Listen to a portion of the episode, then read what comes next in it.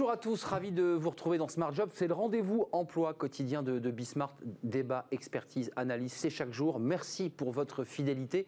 Dans le cercle RH, notre débat, on s'intéresse eh bien, à un phénomène qui s'est accru avec la crise Covid, la fin des bureaux. Oui, les bureaux sont vides, on télétravaille, on réorganise. C'est une révolution de nos lieux de travail. On en parle dans quelques instants avec nos, invités.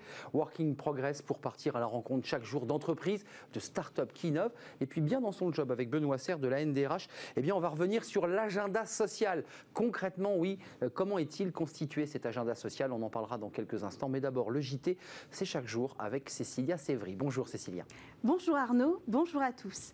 La quasi-totalité de ceux qui sont en recherche d'emploi continuent de postuler pendant l'été. C'est ce que révèle un sondage Cleaver Connect pour Météo Job que vous apporte Bismart en exclusivité.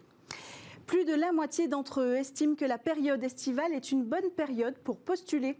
En conséquence, seuls 17% ont prévu de partir en vacances cet été. Et parmi ces vacanciers, 65% vont continuer à postuler depuis leur lieu de vacances. Ils misent évidemment sur l'entretien vidéo. 500 intérimaires seront recrutés dans l'usine PSA à Rennes. Une annonce de la direction vendredi dernier. Après une production au ralenti, l'activité repart grâce aux bonnes ventes de la Citroën C5 Aircross. Si bien que la direction de l'usine veut relancer une équipe de nuit à partir du 31 août, selon la CFDT Métallurgie 35. L'usine de Sochaux devrait aussi profiter de cette reprise avec 230 intérimaires de plus mi-août. Selon la CFE-CGC, 250 autres recrutements auront lieu la semaine suivante. Enfin, Jean-Michel Blanquer veut mettre en place une nouvelle stratégie pour la jeunesse. Le ministre de l'Éducation nationale veut préparer les enseignants à une nouvelle vague de confinement. Sur France Inter, il a évoqué l'idée d'une prime pour équiper les professeurs en informatique, une formation à l'enseignement à distance. Et Jean-Michel Blanquer promet aussi des créations de postes dans le premier degré qui seront systématiques pour le CP, le CE1 et la sixième avec une nouvelle secrétaire d'État jeunesse, plus une secrétaire d'État qui se consacre aux élèves les plus défavorisés, le ministre se dit optimiste pour la rentrée. Voilà pour les informations d'aujourd'hui. C'est à vous Arnaud. Merci Cécilia. On se retrouve demain pour un, un nouveau JT de l'emploi. Bien dans son job, vous connaissez notre rubrique, c'est l'environnement RH avec Benoît Serre. Merci d'avoir euh, répondu à notre invitation euh, hebdomadaire. Euh, vous êtes le vice-président de l'Association nationale des DRH, senior partner au Boston Consulting Group, ancien DRH, faut-il le rappeler. On va s'intéresser à l'agenda social. Oui, l'agenda social. Alors, on parlera euh, bientôt des mesures écologiques, mais parlons de l'agenda. Il y a deux volets à cet agenda. Il y a l'assurance chômage et sa réforme et la réforme des retraites. Euh, Est-ce que c'est enterré Le Premier ministre Castex dit non, pas du tout. Euh, c'est quelle est la méthodologie Quel est le calendrier? Bah, en fait, le, le gouvernement, vous savez, a réuni les, les partenaires sociaux le 17 juillet euh, dernier, et ils ont sorti un agenda social 2020-2021 dans lequel on trouve effectivement en bonne place euh, la, la question de l'assurance chômage et la question des retraites. Il a été divisé un peu en trois parties, en fait. Une première partie qui est réagir à la crise avec vigueur, une seconde partie sur la transformation sociale et environnementale, et une troisième partie sur le financement pérenne de notre protection sociale. Donc c'est Ah. quand même très ambitieux en 600 jours de vouloir faire tout cela. vous, vous y croyez, vous? Ou est-ce qu'on est dans des annonces qui ne seront pas suivies de faits? Alors, en fait, quand vous regardez l'agenda, il y a quand même beaucoup, beaucoup de concertations qui démarrent en septembre, en octobre, en novembre. Euh, c'est des concertations et pas des négociations. Or, on sait qu'un certain nombre de ces sujets passent par la négociation. Alors, évidemment, on a, zoomé sur les deux grands sujets qui sont d'un côté l'assurance chômage et de l'autre euh, la réforme des retraites. Mais euh, l'assurance chômage, il est annoncé dans l'agenda social du gouvernement que d'ici la fin de l'année, ils auront adapté ce qui est prévu. C'est-à-dire, euh, d'un côté, euh, le, vous savez, ce qui était prévu, la dégressivité, le bonus-malus, enfin des choses comme ça, euh, qui étaient organisées comme ça. On verra, parce que c'est une réforme de l'assurance chômage qui était conçue à un moment où l'emploi commençait à baisser. Hum. Donc, euh, on Il y a une cohérence à ce Bon, moment-là. le gouvernement a dire qu'il veut adapter. On sait que ça, ça reste un sujet, et puis il faut voir l'historique de l'assurance chômage, hein, parce que cette réforme, elle n'est pas été portée par les syndicats, puisque c'était une réforme imposée, défaut de Elle a été négociation. reprise. Voilà, donc euh, bon, donc ça. Puis après, les retraites. Alors là, euh, les retraites 2021, euh, on verra. Est-ce qu'on peut faire une réforme aussi importante que celle des retraites? À condition que la concertation à un an, à six mois d'une élection présidentielle C'est totalement impossible. ça, ça paraît euh, effectivement assez ambitieux. Euh, alors, on entend ici ou là qu'il voudrait appliquer la clause du grand-père. Vous savez, ce qui fait qu'elle n'est pas applicable aux gens qui travaillent aujourd'hui. Bon, euh, peut-être, mais enfin, si- s'il y a autant d'urgence à réformer les retraites parce qu'on a 30 milliards de déficit, on va peut-être pas attendre 40 ans avant de changer le système. Mais Benoît Serre, concertation, dialogue social, vous qui êtes un, un expert de ce sujet, c'est différent C'est deux méthodologies différentes Parce qu'on parle beaucoup de concertation là. Bah, sur la réforme des retraites, on a beaucoup parlé de concertation pendant deux ans avec Oui. Jean-Paul Delevoye, et puis vous avez vu qu'après, ce que ça a donné. La différence technique, hein, euh, quand vous êtes DRH, quand vous annoncez une concertation, c'est que vous discutez avec les syndicats, mais l'objectif n'est pas de trouver un accord. L'objectif, en revanche, une négociation, alors, effectivement, euh, donc c'est pour ça que pour le moment, le gouvernement annonce énormément de concertation. Il faudra passer après, dans certains sujets, à la phase de négociation. Dans certains cas, c'est pas nécessaire. Par exemple, pour le plan jeune, Hum. le gouvernement s- s'est contenté de faire des concertations et puis de sortir un certain nombre d'aides. Et des annonces. Hum. 4 000 et 8 000 euros euh, selon le profil des gens recrutés. Bon, ça, c'est très bien. Mais pour les retraites. Plus des emplois aidés. hein. On l'a traité Oui. vendredi. Plus des emplois aidés. Il y a hein. d'autres sujets qui sont su- susceptibles de, de créer des tensions. Euh, euh, continuer la réforme des branches professionnelles. On sait que les organisations syndicales euh, sont un petit peu tendues. Vous savez qu'il y a 700 branches en France. On voulait ramener à 300 ou 400. C'était l'objectif. C'est quand même très compliqué. Donc c'est toujours dans l'agenda du gouvernement. Euh, il y a le plan jeune, je l'ai cité. Il y a les retraites. Il y a regarder comment on va créer de la pérennité dans le financement de la protection sociale. Alors ça, c'est vraiment euh, de l'intention, de l'intention, puisqu'il s'agit de saisir le, comité d'orientation des retraites, qui va rendre un rapport, qui rapport qui sera remis au Conseil économique, social et environnemental en 2021. Bon, il y a peu de chances quand même qu'on aboutisse à quelque chose avant, euh, avant les présidentielles. La façon dont vous le dites, il y a, il y a pas, c'est pas de l'humour. Vous, le- vous êtes Non, extrêmement non, non, sérieux, mais réaliste. on a le sentiment quand même que tout ça est très long, qu'on procrastine. C'est quoi? Il y a de la communication, on gagne du temps? Je ne suis pas sûr qu'on gagne du temps. Je pense qu'il y, a- il y a une volonté, euh, qui est louable d'ailleurs, hein, euh, du gouvernement de montrer qu'il est hyper actif pendant cette période, qu'il ne se contente pas de gérer Hmm. la sortie de crise et qu'il continue à projeter. Puis, euh, sans faire de politique, on, imagine bien que ça prépare un peu le terrain euh, pour les élections présidentielles qui sont dans pas très longtemps quand même. hein. Hmm. Euh, J'entendais ce matin euh, euh, un, intervenant disant que ce gouvernement de 600 jours, c'était presque fini déjà. 600 jours, c'est rien. Certains disent à 300 l'échelle jours d'ailleurs. Oui, en Vous avez remarqué. c'est 300 jours parce que Ouais. d'ailleurs vous avez la campagne qui commence, ça va être un peu, un peu complexe. Il y a des sujets quand même importants dans cet agenda social, au-delà des retraites et assurance chômage. Il y a euh, comment faire pour développer plus fortement l'actionnariat salarié, la participation, le partage de la valeur. L'implication. Ça, c'est un sujet majeur. Et quand vous avez un petit peu d'expérience, vous voyez bien que cet agenda social est assez équilibré entre des sujets positifs, comme celui-là, des sujets un peu plus durs, comme la retraite. Comme tout, tout bon négociateur, le gouvernement pose sur la table du plus et du moins en disant aux organisations syndicales bon bah si on se retrouve sur le moins, on sera plus Hmm. facile à négocier sur le plus. La culture du idiot. compromis, ouais. C'est pas idiot. Ouais, bah, En- ils sont partis là-dedans, ils n'ont pas le choix. En matière d'agenda, ça donne quoi? C'est début septembre, là, ils commencent à travailler. Alors euh, le gouvernement va avoir un gros gros euh, mois de septembre. ça va hein, boucher, parce que euh, les concertations sont quasiment toutes censées démarrer au mois de septembre. Alors là, la- celle qui est sortie le plus vite, c'est le plan jeune hein, qui est sorti euh, récemment.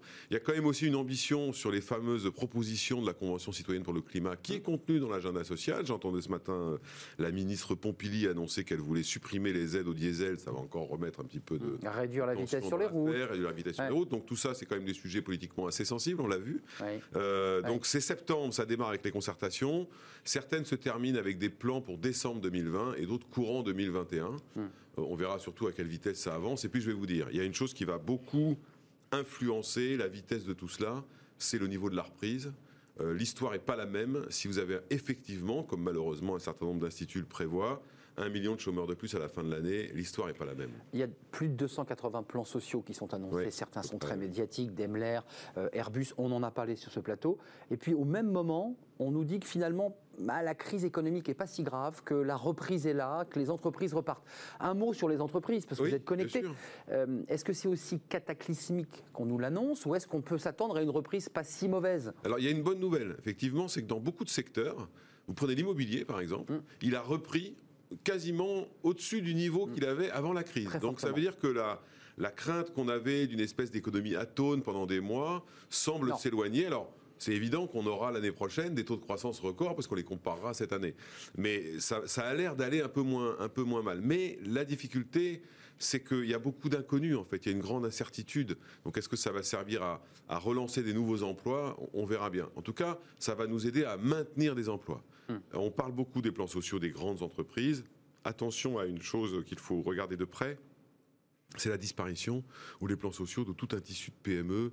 Euh, quand Bien sûr. Airbus, pour des raisons légitimes, Tous annonce ce qu'il fait, les sous-traitants. Donc là, vous pouvez avoir quand même des, des espèces de catastrophes euh, économiques. Et Ouais. vous savez que depuis des années en France, c'est plutôt les PME qui créent des emplois que les grandes entreprises. PME, ETI qui viennent Exactement. très souvent sur le plateau de, de. Smart Job. Merci Benoît Serre. On va suivre cet agenda euh, dès la rentrée. Un, un agenda plus de concertation. hein. On est bien oui. d'accord pour le moment, euh, où on va beaucoup, beaucoup parler. Euh, ensuite, il faudra agir et les choses risquent de se gâter parce que c'est deux sujets sensibles. hein, ton- C'est la méthode Castex. c'est la méthode, exactement, c'est la méthode Castex. Merci d'être venu. Je vous souhaite, euh, bah, si on se revoit pas, si on se Si, on revoit se cette revoit semaine bientôt. pour un autre débat, bah, je vous souhaiterai de bonnes vacances dans, dans quelques, dans quelques jours. Donc, merci d'être venu, vice-président de la NDRH. Merci à Benoît Serre. Tout de suite, Working Progress, vous connaissez notre rubrique à la rencontre d'entreprises, justement des PME, mais aussi des startups. C'est tout de suite.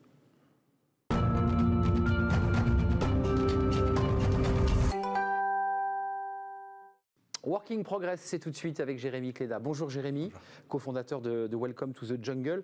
Euh, deux invités aujourd'hui. D'abord, euh, on parle euh, avec notre invité mais de, de quoi? De l'éco-responsabilité, parce qu'on en parle beaucoup, c'est dans l'actualité, le gouvernement se penche sur ces questions. Euh, avec qui êtes-vous venu aujourd'hui, Jérémy? Oui, c'est un, sujet clé. Souvent, on pense que c'est un impact sur le produit, la manière dont vous allez le concevoir, la manière dont vous allez le vendre, et puis le, le- le rapport au consommateur, mais c'est aussi un sujet RH.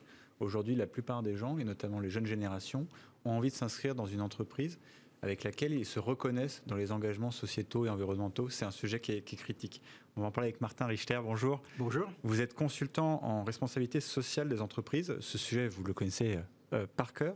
Euh, en quoi c'est devenu un, un- un sujet clé et, pourquoi ce, ce virage finalement éco-responsable, c'est devient une nécessité pour les entreprises? Alors il y a d'abord une prise de conscience, et fort heureusement. Hein, Si vous mettez d'un côté euh, ce que nous consommons en termes de ressources, en eau, en air pur, etc., et puis de l'autre côté ce que la planète est capable de régénérer, eh bien vous arrivez à la conclusion que si on ne change rien, aujourd'hui, on aurait besoin d'1,7 planète pour régénérer les ressources que nous consommons chaque année. Donc on voit bien Pour que l'Europe, si- hein, pour l'Europe. Ah, 1,7 c'est Ouais. le monde. Ah, le monde, parce qu'on C'est dit souvent que les États-Unis, c'est deux planètes. Alors les États-Unis c'est 4. C'est quatre, bah oui. Deux, c'est la France. C'est ça, voilà. Donc si tout le monde vivait sur le mode de vie des Français, il faudrait deux planètes. Là, c'est 1,7 grâce aux pays euh, dits émergents qui consomment moins de ressources. Donc on voit bien que si on ne change rien, on va dans le mur. Donc il y a un business model, il y a une organisation productive qu'il faut de toute façon modifier. La deuxième chose, c'est ce que vous mentionniez, Jérémy, c'est-à-dire la, la prise de conscience très forte des jeunes générations. Les jeunes générations consi- considèrent qu'on leur met sur le dos, on leur fait porter une dette financière de plus en plus importante. hein, on voit qu'elle éclate en ce moment, mais il y a également une dette climatique. Parce que cette surconsommation, on va la payer un jour. D'où le manifeste pour le réveil écologique qui a été publié fin 2019 et sur lequel de plus en plus les étudiants des grandes, uni- des grandes écoles d'abord, puis des facs, etc., se, se réunissent en disant très clairement aux futurs employeurs, écoutez, nous, on ne viendra pas chez vous si vous ne changez pas vos modèles, si vous n'êtes pas capable de montrer concrètement, pas juste par les mots, mais par les actions, que effectivement vous êtes non seulement conscient, mais vous êtes prêt à agir. Et justement, j'en profite, peut-être deux chiffres. Euh, sondage très récent, en juin 2020, par l'Institut de l'économie positive. 62% des étudiants issus de grandes écoles disent qu'ils sont prêts à refuser un emploi dans une entreprise qu'ils ne considèrent pas, en tout cas, suffisamment éthique ou, ou engagée. Et, et même, hein, donc en juin, c'est tout récent, il y a 4% des gens qui ont été interrogés par cet institut qui disaient que leur entreprise s'inscrivait dans une démarche positive. Donc 96% d'une certaine manière euh, N'y sont pas. considéraient l'inverse. Ouais. On voit qu'il y, a- y un- il y a un fossé béant entre ce qu'on a envie de faire et, et- et la réalité. Comment, euh, d'ailleurs, du coup, c'est ce que vous faites. Comment accompagner les entreprises dans cette transition? On, on voit bien qu'elles y arrivent euh, assez, assez mal pour le moment. Pour l'instant, effectivement, on est en décalage, on est très en retard, en dehors de quelques beaux exemples qui, effectivement, donnent la direction. Alors, nous, la démarche qu'on propose, c'est systématiquement de commencer d'abord par identifier ses impacts. Parce que beaucoup d'entreprises n'ont pas fait cet effort-là, qui est quand même le point de départ. Parce qu'il ne faut pas se laisser entraîner par le sujet à la mode. Ah oui, les vélos, très bien, ok, les vélos, parfait. Mais il faut mesurer sur quoi. marketing, on suit la tendance Ouais. du moment, quoi. Oui, alors que Limite greenwashing. limite greenwashing, Ouais. effectivement. L'important, c'est de, de prendre conscience que, en fonction de la nature de son activité, nos impacts vont être très différents. Je prends un exemple très simple et presque caricatural la consommation d'eau. C'est un enjeu majeur, la consommation d'eau. Bon, si vous êtes une boîte de conseil, on s'en fiche un peu, franchement, de votre consommation d'eau. Si vous êtes un industriel du textile, Bah oui. l'eau rentre dans votre processus de production, là c'est majeur, vous pouvez avoir un impact majeur. Vous voyez, donc euh, cette analyse des impacts, elle est extrêmement importante, elle est complexe à faire, mais c'est le point de départ. Ensuite, la deuxième chose, c'est de comprendre que, effectivement, comme vous le disiez tout à l'heure, Jérémy, c'est un sujet stratégique, mais c'est un sujet stratégique pas juste pour le board, le COMEX et, et le conseil d'administration. C'est stratégique pour tout le monde.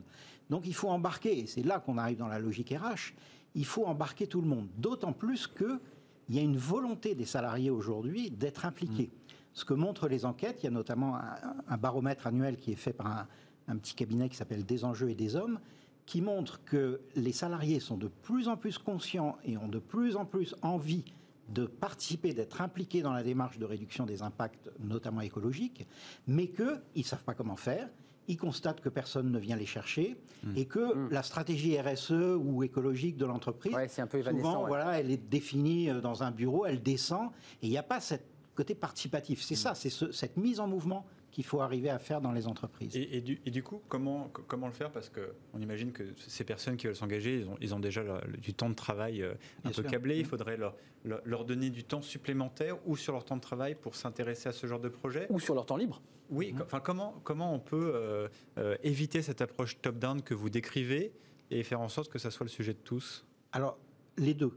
Il faut d'abord faire ce qu'on fait assez naturellement pour le projet d'entreprise, où ça vient plus à l'idée de personne maintenant de définir un projet d'entreprise juste au comité de direction et de le faire descendre. On comprend bien qu'il faut impliquer. Les gens ne veulent pas subir de changement s'ils n'ont pas participé à la définition de ce changement. Il faut faire la même chose pour les stratégies, les politiques RSE. On le voit d'ailleurs euh, dans le souhait des salariés, parce que ce qui a changé là ces deux, trois dernières années, ça fait longtemps que les salariés disent ça m'intéresse, je suis conscient des enjeux. Salariés citoyens, si je peux me permettre. Bien sûr, C'est ça, hein, sont les deux à la fois. salariés, citoyens, Et consommateurs. consommateurs. Donc consommateurs, parfois, parce que son carnet de chèques ou sa carte bleue, c'est un moyen de, de la même façon que le bulletin de vote. Donc, ce qui change par contre, c'est que non seulement les salariés veulent que leur entreprise participe à la démarche, soit consciente des enjeux et annonce des actions, mais ils veulent que leur entreprise les aide eux-mêmes à participer. D'où le développement, ben, en RH par exemple, on connaît bien le, le, le mécénat de compétences qui se développe beaucoup justement pour ça, parce que c'est une approche qui permet à chacun d'être acteur et de participer. C'est pas juste la direction RSE ou les grands Et ça crée dirigeants. une dynamique aussi au Ça sein de l'entreprise. dynamique, ça permet de diffuser la prise de conscience. Et vous savez, le président Mao disait une chose très juste, il disait il faut marcher sur les deux jambes. Il y a la jambe de la responsabilité individuelle et la jambe de la conviction d'entreprise. Et il faut les deux, les deux sont complémentaires. Pour vous donner un exemple concret qui est très intéressant, il y a un cabinet de, de conseil qui a pris sa calculette et qui a chiffré ce qu'il faut faire comme effort, chacun d'entre nous, pour atteindre les objectifs de Paris, c'est-à-dire limiter le réchauffement climatique cinq. à 2 degrés Oui. d'ici 2050. Eh bien, ils définissent tous les éco-gestes, moins prendre l'avion, manger moins de viande, etc. Et ils définissent un profil qu'ils appellent le citoyen exemplaire, oui. et même héroïque, c'est-à-dire celui qui ferait tous les Le tous les sociotype écolo, quoi, Voilà. le parfait. C'est les gestes Eh bien- barrières, mais version. euh, Voilà, les- les gestes barrières version écolo. Eh bien, figurez-vous que si nous étions tous, tous les Français, des citoyens héroïques, eh bien, et qu'on s'arrêtait là, on ne ferait que 45% du chemin. C'est ça. Donc on a besoin aussi de l'État qui prend des politiques, par exemple des politiques fiscales. Qu'est-ce qu'on fait de la fiscalité écologique, C'était une, question que vous. Parce que on- on voit que on, on essaye de rattraper. En 2019, il y a eu la loi Pacte. Oui, absolument. Euh, Est-ce que justement vous pensez qu'on est un peu aussi à la traîne dans le, dans le cadre législatif qu'on propose? Est-ce qu'il faudrait aller un peu plus loin Par exemple, pour le, le vous parlez de mécénat de compétences, peut-être modifier le contrat de travail pour permettre ce genre de, Mhm. de, de mission en dehors de l'entreprise. Euh, Est-ce qu'il faut aussi qu'on aille un peu plus loin sur, euh, sur tout ça? Alors, si on fait un comparatif par rapport aux pays occidentaux développés, disons États-Unis, Canada et puis l'Europe, on constate que sur le cadre législatif, on est plutôt en avance, voire très en avance, sauf sur la fiscalité. Ou la fiscalité écologique, on est parmi les derniers dans le peloton C'est ça, le européen. sujet. Bah, ça a bloqué ça, à plusieurs reprises, hein, si je peux me permettre. Absolument, La taxe carbone. euh, Oui, oui, On on est a bien l'exemple. vu. Les gilets jaunes, Eh les oui. bonnets rouges avant eux, et Bien toutes les couleurs peuvent y passer. Bien sûr. Mais quand même, c'est encourageant de voir que dans d'autres pays, Ouais, c'est beaucoup c'est mieux possible. passé. Mm. Pourquoi? Parce qu'on n'a pas fait de la même façon. On n'a pas fait un truc vertical qui laisse peser Bien sûr. sur les plus vulnérables la- l'essentiel de la charge. Donc il faut que la fiscalité écologique comprenne les moteurs et les freins au changement et les prenne en compte. Merci Martin Richard. On serait resté avec vous plus longtemps parce qu'il y avait aussi des questions sur le fléchage financier et les investissements des, des- des grandes et des notations, des, des agences de notation. Merci d'être venu. Vous reviendrez à vous. euh, nous parler de ce sujet qui est un sujet au cœur de l'actualité parce que le gouvernement là, fait des propositions concrètes euh, en matière d'écologie. Je rappelle que vous êtes consultant en responsabilité sociale des entreprises. Tout de suite, Travailler demain, c'est la suite de Working in Progress. Euh, Travailler demain, la rencontre d'une start-up toujours avec Jérémy Cléda, bien sûr.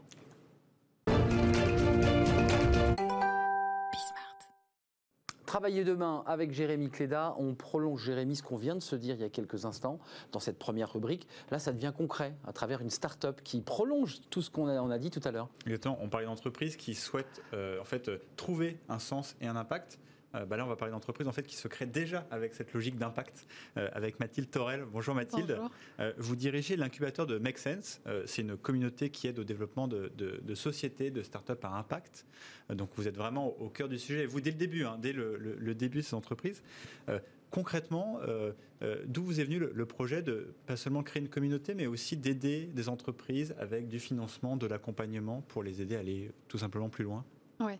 Alors Make Sense, c'est avant tout une communauté internationale de citoyens qui s'engagent pour aider des entrepreneurs sociaux sur des causes qui leur tiennent à cœur, donc des causes sociales ou environnementales. Et depuis dix ans, Make Sense, c'est d'abord créé comme une communauté citoyenne, et puis finalement, c'est seulement depuis euh, cinq ans qu'on a créé des bureaux dans sept pays euh, à travers le monde. Et dans ces bureaux, on a développé deux expertises métiers.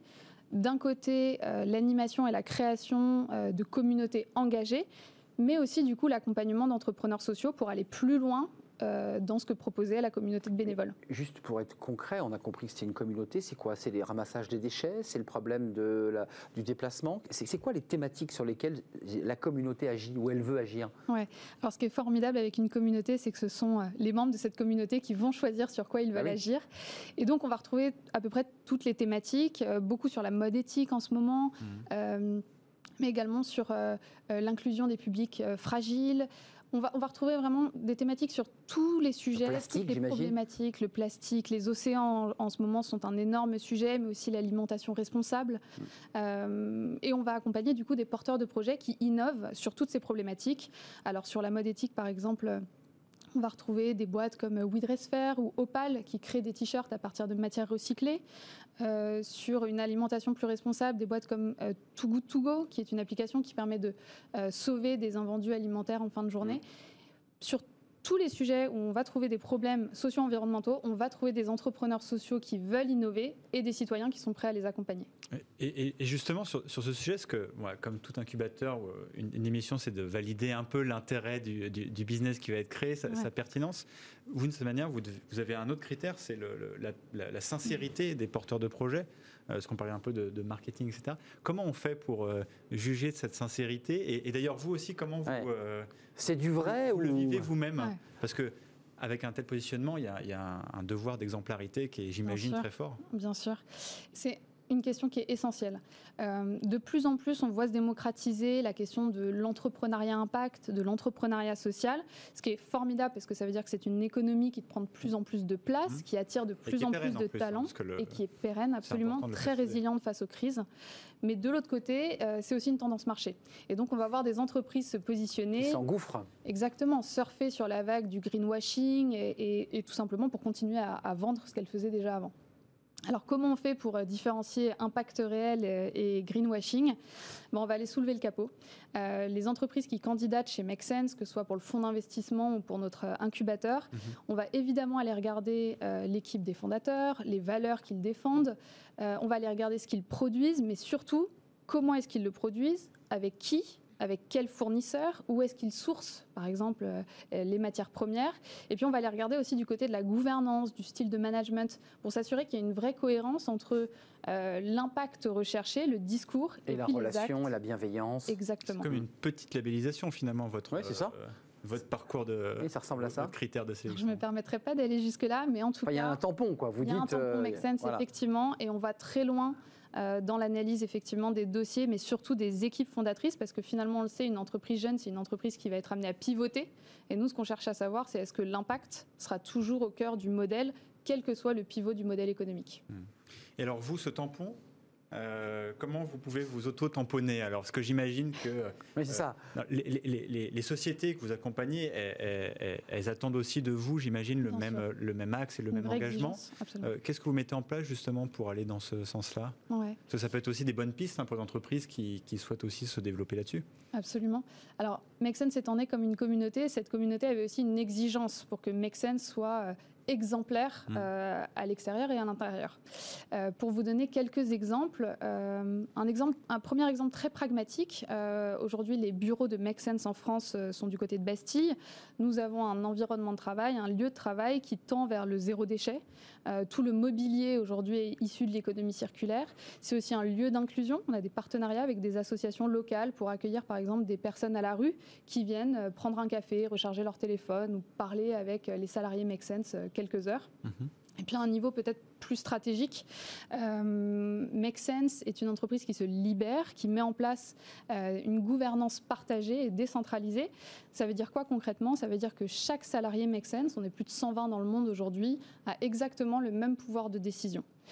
Ce qui veut dire qu'ils peuvent être partie prenante euh, de décisions sur l'évolution de notre modèle économique, sur le choix des partenaires euh, avec lesquels on va travailler ou ne pas travailler en fonction de, notre, de nos valeurs et de notre ADN. Et puis, euh, ça peut aller jusqu'à définir son propre niveau de salaire. Aujourd'hui, chaque salarié Make Sense va définir son niveau de salaire en toute connaissance de cause Mhm. et en toute, en toute conscience. Mhm. Et puis, finalement, quand vous faites confiance à vos salariés, quand vous leur transmettez suffisamment Autonomie, d'autonomie, de, confiance, Mm. euh, vous allez vous retrouver avec des équipes qui ont vraiment à cœur euh, avant tout le bien-être euh, de l'organisation Mm. et qui vont faire Et qui preuve, euh, qui s'engagent à Bah oui. fond et qui vont faire preuve d'une créativité et d'une résilience, notamment pendant la crise qu'on vient de vivre, qui est absolument formidable parce que euh, l'intérêt collectif prime. euh, Et, sur- et ça, c'est un modèle d'entreprise que vous souhaitez voir se développer, voir grandir Est-ce que, est que justement les entreprises que vous accompagnez, euh, elles devraient tendre vers ce type d'organisation Parce que souvent on se dit, euh, fixer soi-même ses salaires, euh, Mm. avoir un, un pouvoir de Une sorte de monde très merveilleux. Mm. Euh, Est-ce qu'un jour peut-être un- une boîte du CAC 40, euh, selon vous, euh, utilisera vos, méthodes. ça Alors c'est une excellente question. Euh, je ne dirais pas que euh, toutes les entreprises doivent absolument mettre en place ce type de gouvernance, etc. Tout simplement parce que pour certains modèles de croissance, parfois ça ne fonctionne pas. Il faut quand même rester réaliste. Par contre, euh, ce qui est important, c'est qu'il y ait un réel alignement entre le discours et les Oui, actes, que ce soit sûr. en externe et en interne. Mhm. Et on pense sincèrement, et on commence d'ailleurs à accompagner de plus en plus de jeunes start-up, euh, qu'elles soient sociales ou non d'ailleurs, et des grands groupes, à mettre en place euh, des modes de management, de gouvernance qui sont plus basés sur euh, la, con- la- la confiance entre les salariés. L'inclusion d'un maximum de public. Euh, et tout ça, c'est des choses qu'on peut mettre évidemment pas à pas en place dans son entreprise. Entreprise centrée. Euh, Make Sense, c'est 7 bureaux, 6 bureaux dans le monde et évidemment à Paris, vous l'avez dit, à Bastille. Merci Mathilde Dorel d'être venue sur notre Merci plateau.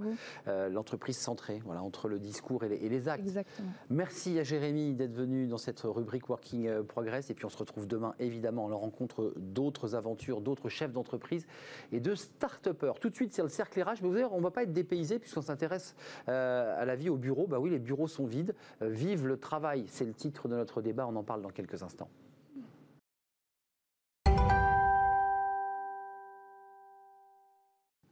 Le cercle RH, vous connaissez notre rendez-vous, c'est le débat de Smart Job et on s'intéresse à un sujet dont tout le monde parle sur les réseaux sociaux. Euh, les bureaux sont vides, vive le travail. Alors j'avais écrit un premier titre, les bureaux sont morts, vive le travail, puis on a préféré les bureaux sont vides. En tout cas, le Covid a amplifié ce phénomène. Les bureaux se sont vidés et les salariés se sont mis à faire du télétravail ou du coworking. On va revenir évidemment sur cette nouvelle tendance. Euh, Est-ce qu'on est en train de vivre une révolution? Alors, ce n'est pas la révolution industrielle, c'est la révolution de nos lieux de travail. Oui, tout ça est en train d'exploser, de se transformer. On en parle avec trois invités qui sont des spécialistes du sujet. Cécile Péguer, merci d'être avec nous. Vous êtes responsable de la communication de Bureau à partager, c'est votre euh, marque. Pionnier sur le marché du coworking depuis 2007. Merci d'être avec nous. J'imagine que ça bouge fort, évidemment, sur cette question du, du coworking. Tiffaine Galliez, merci d'être avec nous. Vous êtes euh, innovation avec Knowledge Manager chez Great Place to Work, qui est un acteur de référence sur la, qualité de vie au travail, avec une équipe d'experts. Et vous, vous travaillez sur l'accompagnement des managers, c'est très intéressant. On parlera du présentéisme, on parlera du vieux modèle de ces managers bah, pour les accompagner justement dans cette transition, pour ne pas dire dans cette révolution. Merci d'être là. Franz Sego, bonjour. Vous êtes le cofondateur de Néonomade, euh, Néonomade qui est la première plateforme de coworking et de l'immobilier flexible, mais aussi, vous vouliez le rajouter, du télétravail depuis 10 ans. Vous voyez que je n'ai pas oublié cette- ces derniers éléments. Euh, D'abord, c'est un sujet, je dirais, à tiroir. C'est un petit peu les poupées gigognes, ce sujet. Euh, dans quel état d'esprit vous êtes au moment où on se parle, là, aujourd'hui?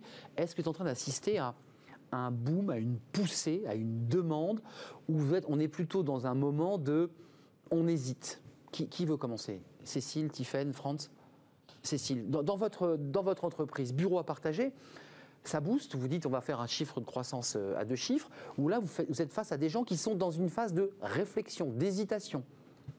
Alors nous, euh, donc on avait très bien commencé l'année sur le bureau flexible. Euh, évidemment, mars, avril, mai, ça a été très difficile. Mais là, on voit que ça repart très fort, notamment euh, sur l'offre, c'est-à-dire les entreprises qui vont proposer euh, leur bureau euh, à louer. Euh, et on voit que la demande commence un peu à suivre. Et effectivement, on pense euh, que cette période euh, euh, de crise va être plutôt un accélérateur pour le, pour le bureau flexible. On est, déjà parti sur un autre concept. On est sur le bureau flexible. Euh, Qu'est-ce que vous en pensez, C'est c'est la fin du bureau au sens propre du mot, c'est-à-dire on le dit. Bon, ça va aujourd'hui, on est lundi, bah ouais, je vais au bureau. Est-ce que ça, c'est fini dans le vocabulaire, ça disparaît parce que les salariés vont passer à autre chose? Ou est-ce qu'on est un peu dans l'utopie? Bon, ce qui est sûr, c'est que euh, les collaborateurs, et on l'espère, la plupart de leurs managers se sont rendus compte qu'ils étaient euh, aussi productifs, voire même plus productifs dans certaines organisations, alors qu'ils n'étaient pas au bureau. Donc, effectivement, le bureau ne peut plus être euh, un lieu de travail individuel où on se contente de venir, de se mettre dans une salle, de travailler seul et de repartir. Ça n'a plus grand intérêt. Donc, il va falloir redéfinir le rôle des bureaux. Ça, c'est sûr. le rôle des bureaux parce que c'est un espace euh, de sociabilité, d'échange, c'est un espace politique. Souvent, euh, euh, on s'apprécie, mais parfois on s'engueule aussi dans un bureau. Euh, et tout ça, évidemment, est, est- est bouleversé. Fran- Franz, vous en pensez quoi, vous, vous qui, qui, avez cofondé Néo-Nomade? Est-ce qu'on est en train, je le disais dans mon introduction, d'être.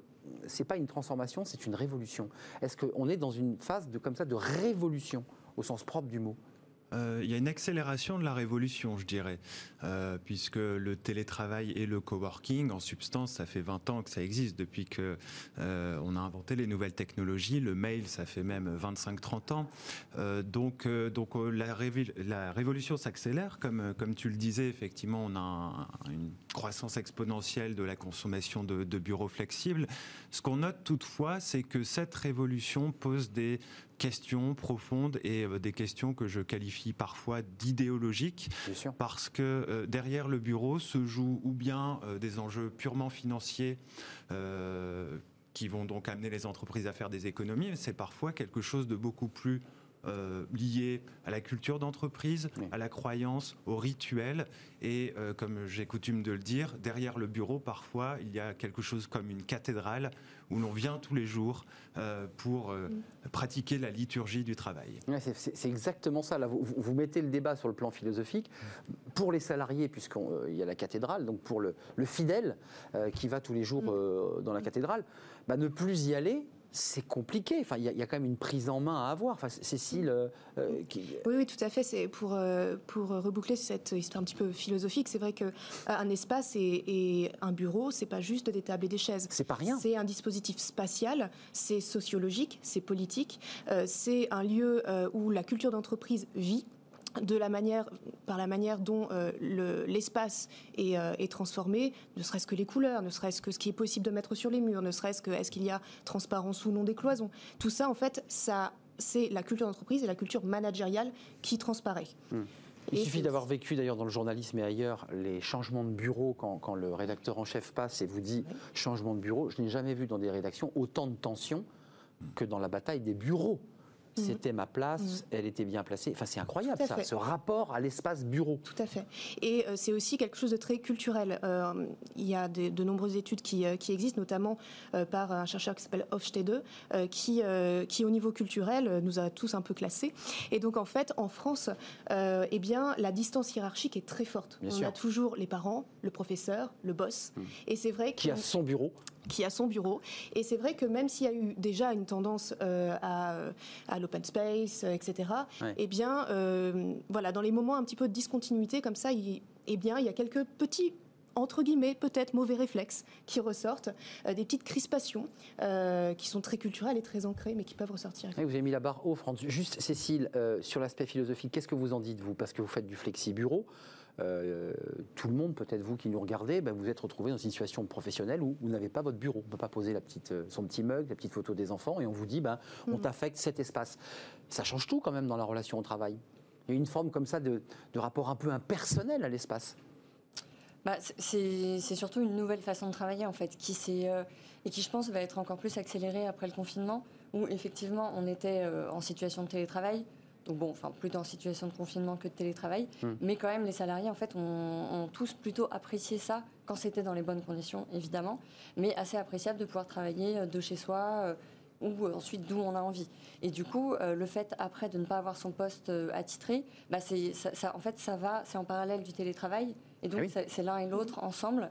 Et donc, si c'est euh, dans ces conditions-là, euh, c'est plutôt, euh, c'est plutôt une chose qui est appréciée, mais à condition, évidemment, que ce soit accompagné, que les managers soient formés au management à distance, que les salariés soient accompagnés. Il y a pas mal de si quand même hein, dans la il y a pas mal d'éléments comme ça de il faut que, il faudrait que. Vous voyez ce que je veux dire C'est pas, on n'y est pas encore là. Bah, bien sûr, disons que ça doit se faire dans, les bonnes conditions. Hmm. Dans les bonnes conditions, ça peut être un grand succès, mais il faut que ce soit bien fait. Mais euh, François, vous mettiez la barre très haute sur l'aspect philosophique.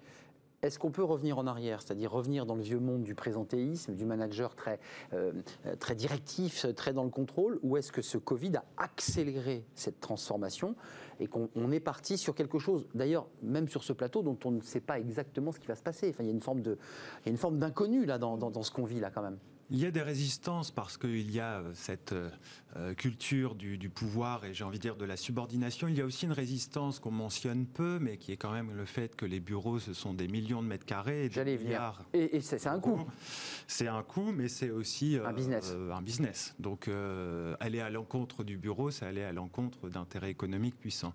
Pour autant, la révolution, me semble-t-il, ne va pas faire marche arrière pour deux raisons. La première, c'est que les salariés ont goûté euh, à une liberté forcée de lieu de travail, mais néanmoins un début de liberté là où il n'y en, en, avait pas avant. C'est ça. Et donc la grande tendance aujourd'hui, ça va être de donner une liberté tout simplement aux salariés dont ils ne disposaient pas avant. Et le deuxième point qui est crucial et qui, pareil, mais ça a été légèrement mentionné par l'interlocuteur d'avant, c'est de dire qu'on est quand même face à une révolution. Euh, une révolution ah, voyez, vous voyez que vous crise écologique, une crise plutôt qu'une révolution. Exact.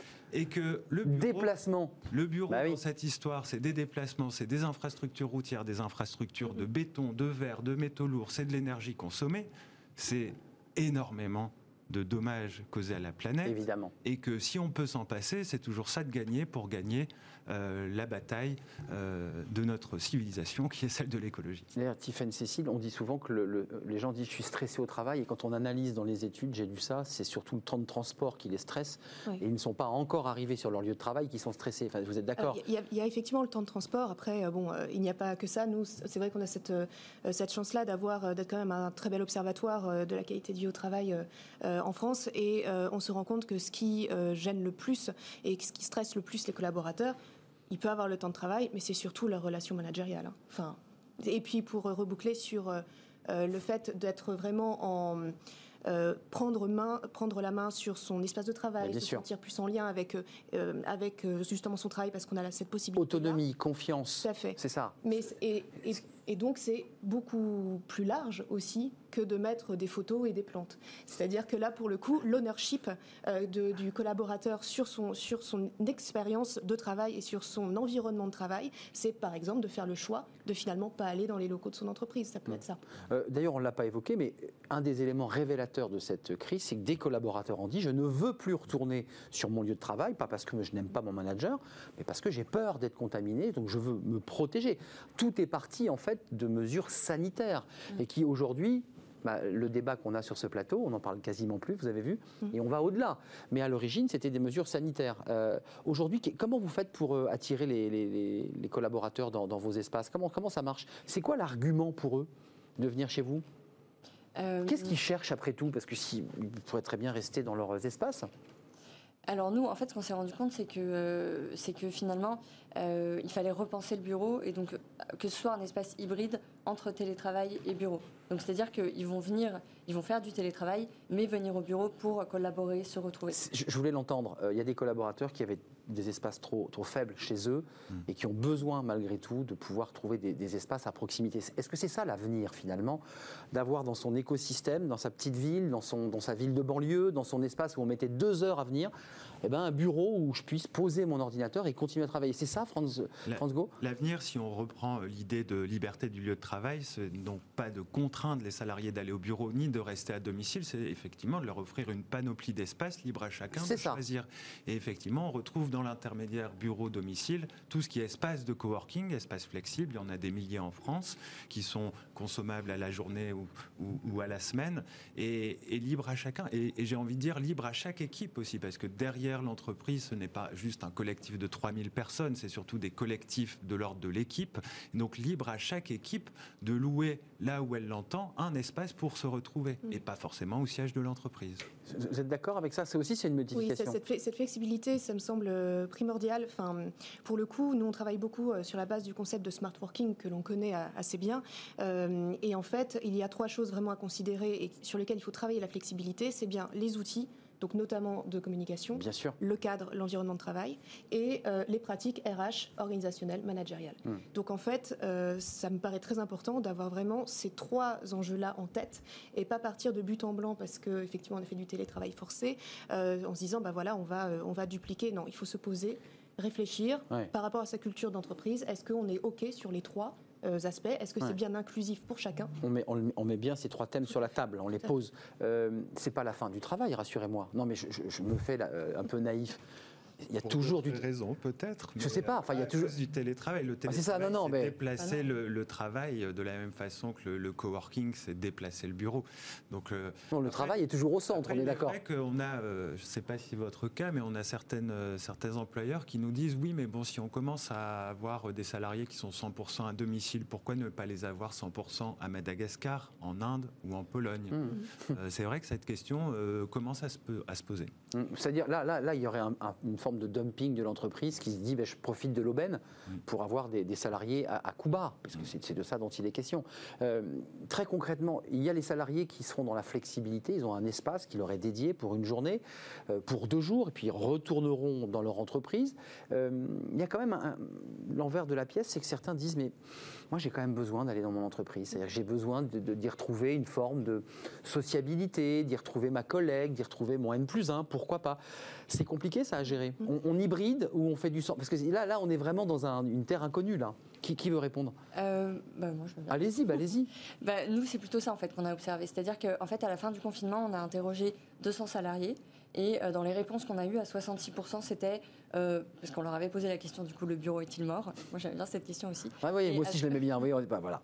Et à 66%, c'était euh, bah non, en fait, le bureau n'est pas mort et on a besoin et on a envie de retourner au bureau pour voir nos collègues, pour travailler ensemble, pour collaborer. Donc c'est un lieu de sociabilité, l'entreprise? Oui, mais effectivement, avec en parallèle le télétravail. Et, eh en fait, l'un et l'autre ne sont pas du tout incompatibles. Et c'est nous, en fait, ce qu'on pousse, puisque du coup, bureau à partager, on aide les entreprises à. Mais vous aussi. Voilà, ils aident, on aide les entreprises à trouver leur bureau. Et on va plutôt les inciter, en fait, à. Par exemple, je suis CEO d'une entreprise de 30 personnes. Aujourd'hui, je veux changer de bureau. Je me dis, bah, en fait, j'en ai 10 en télétravail. Est-ce que j'ai vraiment besoin de mes 30 postes? Ou est-ce que j'ai besoin de 20 postes? Et mais d'une salle de réunion où je vais avoir une capacité de 30 personnes parce qu'une fois par mois, j'ai besoin d'avoir mon business meeting. Donc là, je clique et je prends cette salle qui correspond à la, jauge qui m'intéresse, c'est-à-dire 30. Je prends mon bureau avec, avec dedans euh, ma salle de réunion, parce que ça c'est possible aussi, euh, où je vais avoir. C'est un monde merveilleux que vous nous décrivez là. Mais oui. Euh, un monde qui a quand même ses complexités. Parce parce que, pour le coup, c'est l'hybridation, euh, ça nous semble aussi extrêmement important, mais il faut être là aussi au bon moment managérialement pour être sûr, voilà, que notamment par exemple l'onboarding, l'intégration de, nouveaux collaborateurs. certains ont onboardé, j'ai vu en visio. Hein, il y a eu pas mal de, collaborateurs intégrés bah, en visio. Voilà, c'était un concept aussi. c'est alors si la, si la culture de l'organisation était déjà très digitale, euh, eh bien, il y avait sans doute un certain nombre de pratiques qui existaient et qui ont permis euh, aux collaborateurs de se sentir le mieux possible. Mais c'est vrai que sur des temps un peu cruciaux comme celui-là, euh, même par exemple avoir des, voilà, des, des, séminaires ou des, des temps d'équipe. Des temps d'échange. Voilà. Hmm. Parce qu'effectivement, eh bien c'est vrai que la sociabilisation, ça reste quand même quelque chose de fort. La convivialité reste quelque chose de fort. Et, quand, il y a d'ailleurs une. Mais c'est intéressant ce que vous dites, parce qu'on parle de plus en plus de sociabilisation, d'échange, de partage, mm. mais on parle plus de productivité. Quand, dans, les, dans les exemples qui font qu'on se réunit dans l'entreprise, avant c'était de dire, bon, produit, il va falloir qu'on produise de la richesse. Là, là, on est sûr, on vient dans l'entreprise parce que j'ai besoin d'un collaborateur. Je, vous voyez, c'est très intéressant l'évolution même du vocabulaire. Sans doute parce que le travail est devenu euh, en grande partie collaboratif et avec ou sans télétravail, combien de temps passe-t-on en réunion plus qu'à être productif. Ça s'appelle la réunionnite, ça. Et euh, ce qui pose toutefois, euh, toutefois la question de qu'est-ce que ça veut dire la sociabilité, parce que c'est vrai que c'est un terme qui est énormément employé actuellement pour justifier le retour au bureau, justifier la construction de nouveaux mètres carrés. Mot valise. Et, mais derrière, il y a quelques moments cruciaux que tu décris, mais il ne faudrait pas non plus en faire le, le le summum en fait de la vie au travail. Et Julia de Funès avait fait une intervention intéressante à ce propos en se disant qu'il euh, y, a un côté théâtre. Donc, euh, hein, dans, la sociabilité de l'entreprise, c'est pas une sociabilité naturelle, c'est une sociabilité un peu de, jeu de, pièces de théâtre. Et de rites aussi, ouais. De, Et, et, de rites. Et par ailleurs, tout le monde n'est pas euh, sociable. Euh, on sait euh, qu'on a environ 50% hein, des, citoyens, des salariés qui sont introvertis versus 50% qui sont extravertis. donc il faut arriver aussi à doser en fonction des profils des uns et des autres et des métiers. Mmh. Tout à fait. Il y a l'anxiété des collaborateurs. Hein. Certains évoquent l'idée quand même de ne pas être coupé trop longtemps d'une relation sociale, parce que ça génère aussi évidemment l'envers. juste un mot sur les questions de, de droit, d'organisation. Euh, parce qu'il y a quand même le droit qui va devoir rattraper tout ça. Euh, il, y aura des conflits, il y aura des tensions. Euh, il faut structurer, il faut laisser les entreprises gérer comme elles le souhaitent. C'est une forme de liberté avec les, tous les sujets que vous évoquiez tout à l'heure de dumping ou de, risque de, Pardon, le, droit, je, me permets de répondre parce que j'ai bossé pour le, le, gouvernement et le Parlement sur les évolutions législatives en matière de télétravail.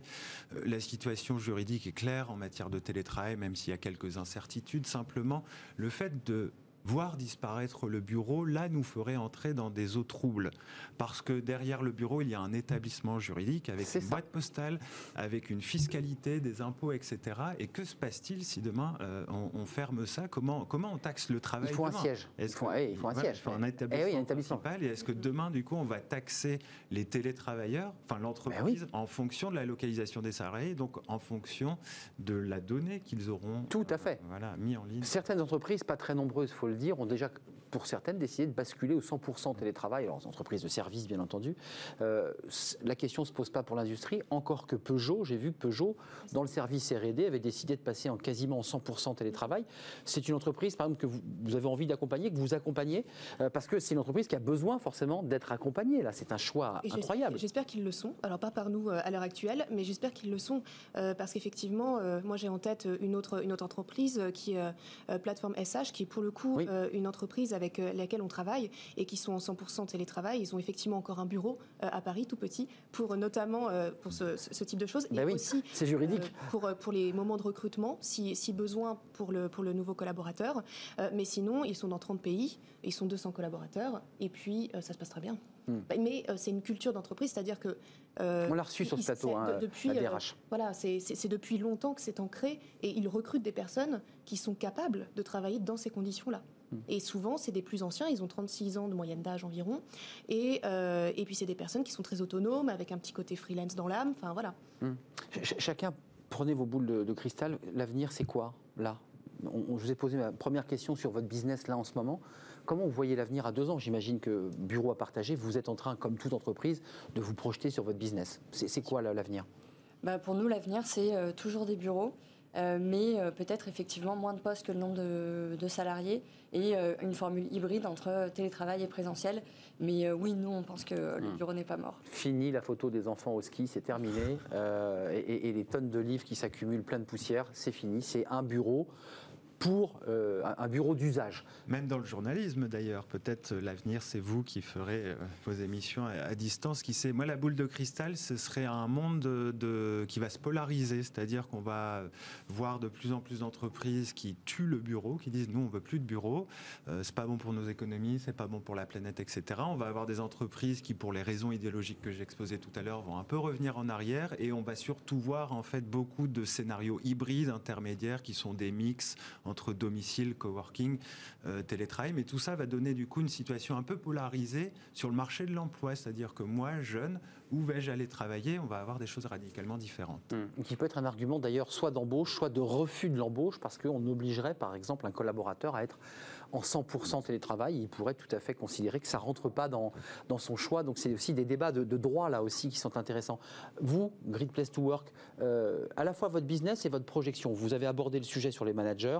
J'ai bien compris qu'il y avait du travail à faire. Oui. C'est ça. Tout à fait. Et surtout sur, sur, deux, sur deux sujets, euh, bien comprendre, enfin bien développer l'inclusion au sein des organisations, donc bien comprendre les attentes de chaque type de collaborateur euh, et la déconstruction des biens inconscients qui vont avec, naturellement. Et ça, la déconstruction des, des... des biens inconscients. Oui, oui. Et, euh, Passionnant. Et, à côté de ça, tout ce qui est apprenance. Donc vraiment, comment est-ce qu'on déploie le potentiel euh, de chaque collaborateur euh, en lui permettant ben, d'être plus en veille, plus curieux, plus, plus autonome. Hmm. Et comment est-ce que l'organisation reste quand même présente pour connecter cette inspiration-là individuelle avec le projet collectif. Et si je peux me permettre, à continuer à créer de la richesse. Et tout à fait. Parce, que, c'est la vocation d'une entreprise. C'est ça. Hein, le, donc il va falloir travailler sur ces deux pôles en fait. Hein, euh, continuer à créer de la richesse, mais vos expériences respectives confirment que les entreprises, avec ce télétravail, euh, ont continué à créer de la richesse. On dit même que les collaborateurs étaient plus efficaces pour conclure. Oui, on a une belle étude de Stanford University qui date maintenant de plus d'une dizaine d'années, mais qui montrait qu'on avait des collaborateurs qui étaient plus productifs, plus performants à hauteur de 13%.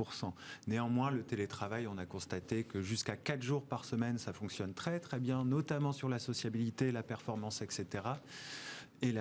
Mais au cinquième jour, c'est-à-dire au 100%, on commence à avoir des statistiques qui plongent un peu. Très, très intéressant. Donc l'hybridation, vous reviendrez parce qu'on est, je pense, au début de quelque chose qu'il va falloir évidemment expertiser, analyser. Merci d'être venu nous éclairer sur le plateau de, Smart Job. Merci à, à Tiffaine euh, Galliès qui est ici. Merci à Cécile Péguer euh, pour euh, Bureau à partager. Tiffaine, c'est Great Place to Work. Et puis France Go, Néo-Nomade, vous en êtes le cofondateur. Merci pour votre fidélité. Tout de suite, ces fenêtres sur l'emploi. Bon, on parle des chiffres de l'emploi, évidemment. Ils ne sont pas bons aujourd'hui puisque 800 15 000 euh, suppressions d'emplois. C'est les chiffres de Pôle emploi. Mais on va parler des cadres tout de suite.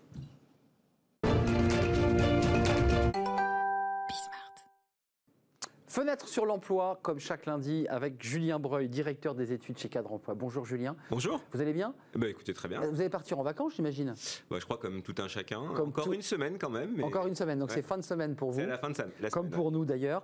Euh, et justement, on parle de ces cadres qui euh, bon, bah, vont comme beaucoup de Français, comme des millions de Français, partir en vacances. Euh, ils ont travaillé pour une grande partie d'entre eux, euh, soit sur site quand ils étaient en première ligne, soit en télétravail. Et souvent, ils ont beaucoup travaillé. Qu'est-ce qu'ils vous disent, ces cadres, à travers l'étude que vous allez nous présenter, sur leur, euh, leur état physique, je dirais? Ah, J'allais dire, sans aucune surprise, ils, se disent fatigués. Alors, j'aurais tendance à dire que c'est un peu comme pour l'ensemble des Français, avant un départ en vacances. Je crois que la situation et le contexte qu'on a connu a forcément eu un impact à la fois personnel, crainte pour soi, crainte pour les autres, et professionnel. Euh, on voit bien que les entreprises ont besoin d'avoir un peu de chiffre d'affaires suite à une période d'inactivité, qu'il y a des réorganisations qui se hum, font sentir ou qui sont déjà mises en place. Euh, après, la particularité du cadre, je pense, c'est que pendant cette période du confinement, il a été hyper connecté. Euh, hyper connecté avec son équipe, c'était un manager, hyper connecté avec l'équipe dirigeante pour mettre en place, gérer, rassurer dans un contexte que personne n'a connu. Donc effectivement, cette fatigue, elle est forcément euh, naturelle mais elle est assez forte puisque 53% d'entre eux nous disent euh, fatigués. Ouais, plus de la moitié, 29% d'entre eux se disent anxieux et 22 stressés. Alors stressé, c'est peut-être les conséquences d'une transformation d'organisation. Puis anxieux, on peut dire qu'à 30%, certains commencent déjà à penser à la rentrée. Alors je pense qu'il y a certaines personnes qui pensent à la rentrée. Euh, je pense que nous-mêmes, médias, peut-être y contribuons. C'est-à-dire qu'on annonce une mm. rentrée qui sera peut-être... Peut-être hein, d'ailleurs. Voilà, peut-être. Parce que la reprise se fait bien sentir là. Puisque finalement, l'INSEE par exemple annonce que l'économie repart de manière plus positive que ce qu'ils attendaient. Tout à fait. Mais néanmoins, on a toujours cette euh, petite euh, lumière, alors c'est pas une lumière là en l'occurrence, mais qui se fait euh, hmm. voir. à, point noir là. un point noir hmm, hmm. qui est de dire attention à la rentrée, il peut avoir alors des plans de départ. Et ça, ça génère ben, un peu d'anxiété. Ça génère de l'inquiétude, de bah l'anxiété. D'ailleurs, lorsqu'on leur pose la question de savoir comment ils attendent la rentrée, ils se déclarent avoir un peu d'appréhension, un peu d'inquiétude. Alors, faut pas voir toujours le verre euh, hmm. à moitié vide. Un peu. Euh, il faut le voir un peu à moitié plein. Et quelque part, ils disent aussi à 15 et 17 qu'ils sont positifs ou optimistes. Et je rajouterais peut-être un chiffre. Euh, c'est que lorsqu'on leur pose la question de savoir s'ils sont inquiets pour leur emploi, et ça c'est un peu une exclusivité parce qu'on a posé une question fondamentale.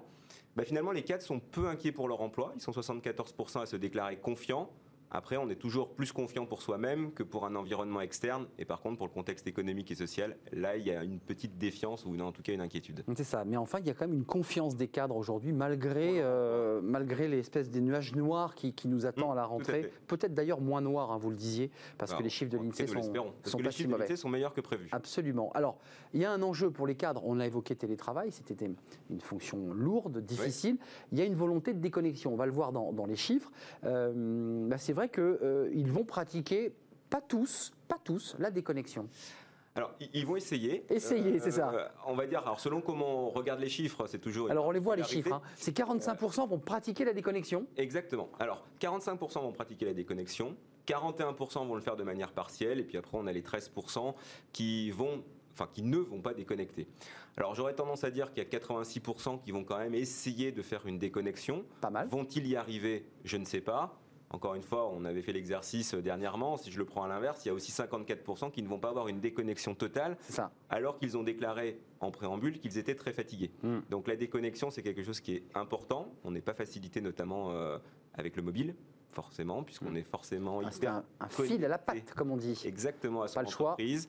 Alors il faut peut-être essayer de désynchroniser ses mails, il faut peut-être essayer de répondre uniquement quand on a une urgence, c'est-à-dire quand on a un message sur son répondeur. Voilà, il y a quelques petites astuces, pas si simples à mettre en place que ça, mais en tout cas, euh, il y a une volonté de déconnexion. De vous à moi, il y a une forme d'addiction. Vous êtes vous-même directeur des études. Euh, si je vous pose la question, est-ce que vous allez vous déconnecter? Vous n'allez pas regarder vos mails? Alors moi, je- si j'avais dû répondre, j'aurais répondu partiellement. Partiellement. Voilà, Donc vous- je vais regarder. On jette un œil, Exactement. mais on n'y répond pas.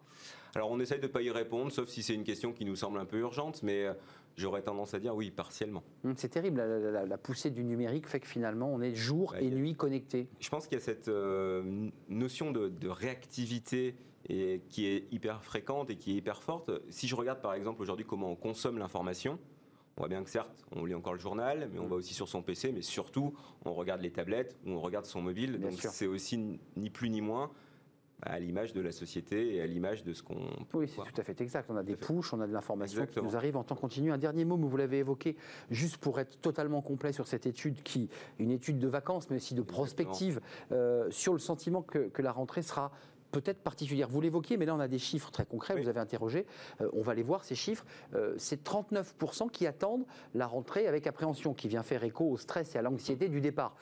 Bon, il y a quand même euh, 40%, presque 40% de cadres euh, bah, qui, qui sont quand même un peu tendus. hein. Bah, selon comment on, regarde les chiffres, c'est-à-dire que l'INSEE effectivement annonce euh, d'un côté une économie qui repart un peu plus positivement, d'un autre côté on voit bien qu'il y a des destructions d'emplois. Pour l'instant, les cadres ont été plutôt épargnés, mais encore une fois, on le disait tout à l'heure, on voit bien que certaines entreprises commencent à se réorganiser. Alors la réorganisation, ça peut être mis en place avec plein de plans différents. Euh, donc forcément, il y a une inquiétude qui est sous-jacente, voire une appréhension, mais encore une fois, voilà, certains sont quand même positifs, certains sont quand même optimistes. Donc, on va essayer de regarder de ce côté-là pour, euh, pour se rassurer avant on- nos départs en congé. On l'a vu euh, pour conclure, hein, 39% attendent la rentrée avec appréhension Oui. et 32% avec inquiétude. Quand on additionne les deux, ça fait quand même euh, 72%, un peu plus de 72%, Oui, alors, ils, ils peuvent qui sont, euh, ils peuvent répondre à double peuvent entrée. répondre à double entrée. Donc, euh, Donc il peut y avoir des communs entre les 39 exactement. et les. On peut supposer que les deux peuvent répondre à peu près la même chose. Mais Écoute- ça fait un chiffre très important quand même. Cher Julien, je voulais vous remercier. Vous êtes directeur des études à cadre emploi. Vous remercier pour votre présence, pour toutes les études qu'on a pu euh, avec vous. On, on se retrouvera à la rentrée, évidemment.